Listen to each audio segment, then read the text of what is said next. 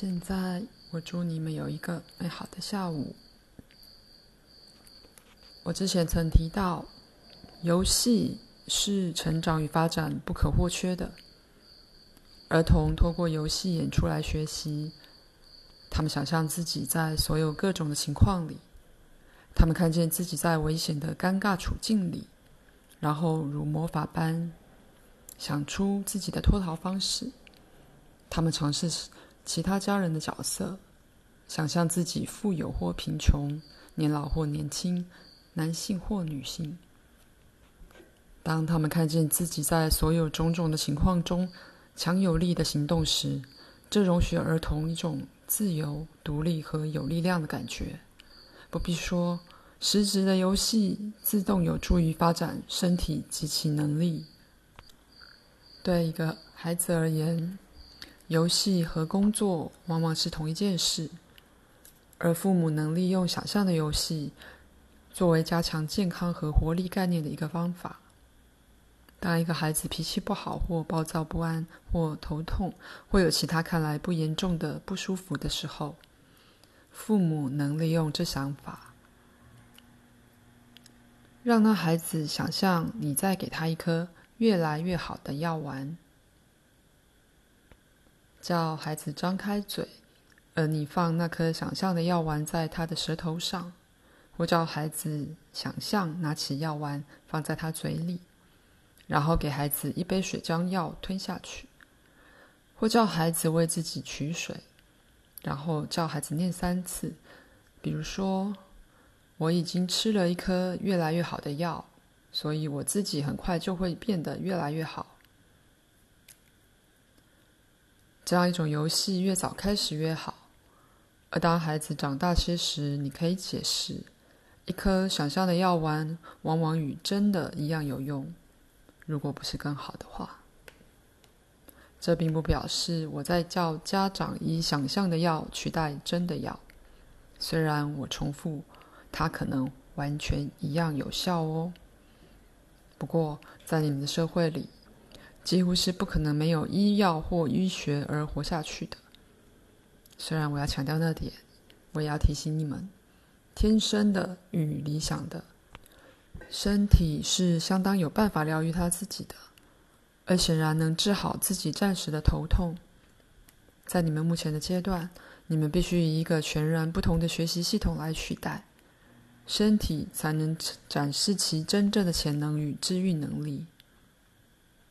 在其他的儿童病例里，叫孩子玩一个治愈游戏，在其中，他好玩的想象，他又在是完全健康的于户外游戏中，或叫那小孩想象和一个朋友在谈话，描写那疾病为已过去了，甚至在老人院里也可以用游戏，因为它可以令自发的感觉复苏。给意识心一个休息，而不再担忧。许多古老的与所谓的原始人利用游戏，当然还有戏剧，为了他们的治疗价值，而往往他们的效果有与医学相当的治疗性。如果你的孩子相信一个特定的疾病是由一种病毒引起的，那么建议一种游戏。在其中，那小孩想象病毒是个小虫，他可以顺利地以一个扫扫把把它赶走，或扫出门去。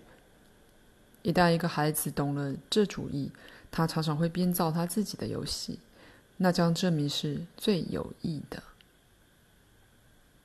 儿童们不被教以这种游戏，却往往被教去相信，任何的情况、疾病或危险都将变坏。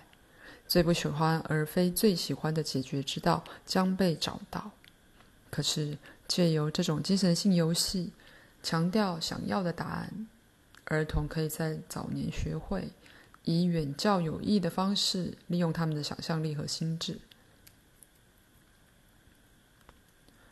最糟糕的一个概念是相信疾病是上帝送来的一个惩罚。不幸的是。这样的一个信念是许多宗教所倡导的，所以想要做乖孩子的儿童，可能很不幸地努力去得到不良的健康，相信那是神的关注的一个征兆。被神惩罚，往往被视为比神被神忽略要好。持有这种观点的成人，往往让他们的小孩过着骚乱和沮丧的一生。在所有种种的疾病里，凡是可能的时候，且以不论什么方式，游戏都该被培养。许多独裁性的宗教根本尖锐的拒绝容许他们的信众沉迷于任何一种游戏，而不悦的视之为罪恶。纸牌游戏和家庭游戏，像大富翁，实际上是极佳的练习。而任何形式的游戏都鼓励自发性，并促进疗愈及平静。口述结束。在鲁伯这方的一些游戏行为会有相当的益处。如果你俩能一同沉迷于某种游戏，还会更好些。纵使只涉及了心智的游戏，没有特殊目的，除了好玩之外的游戏。举例来说，某个版本涉及你俩和发文书。再次的，我的确真的加快那些有助于疗愈过程的坐标。而我祝你们有个美好的下午。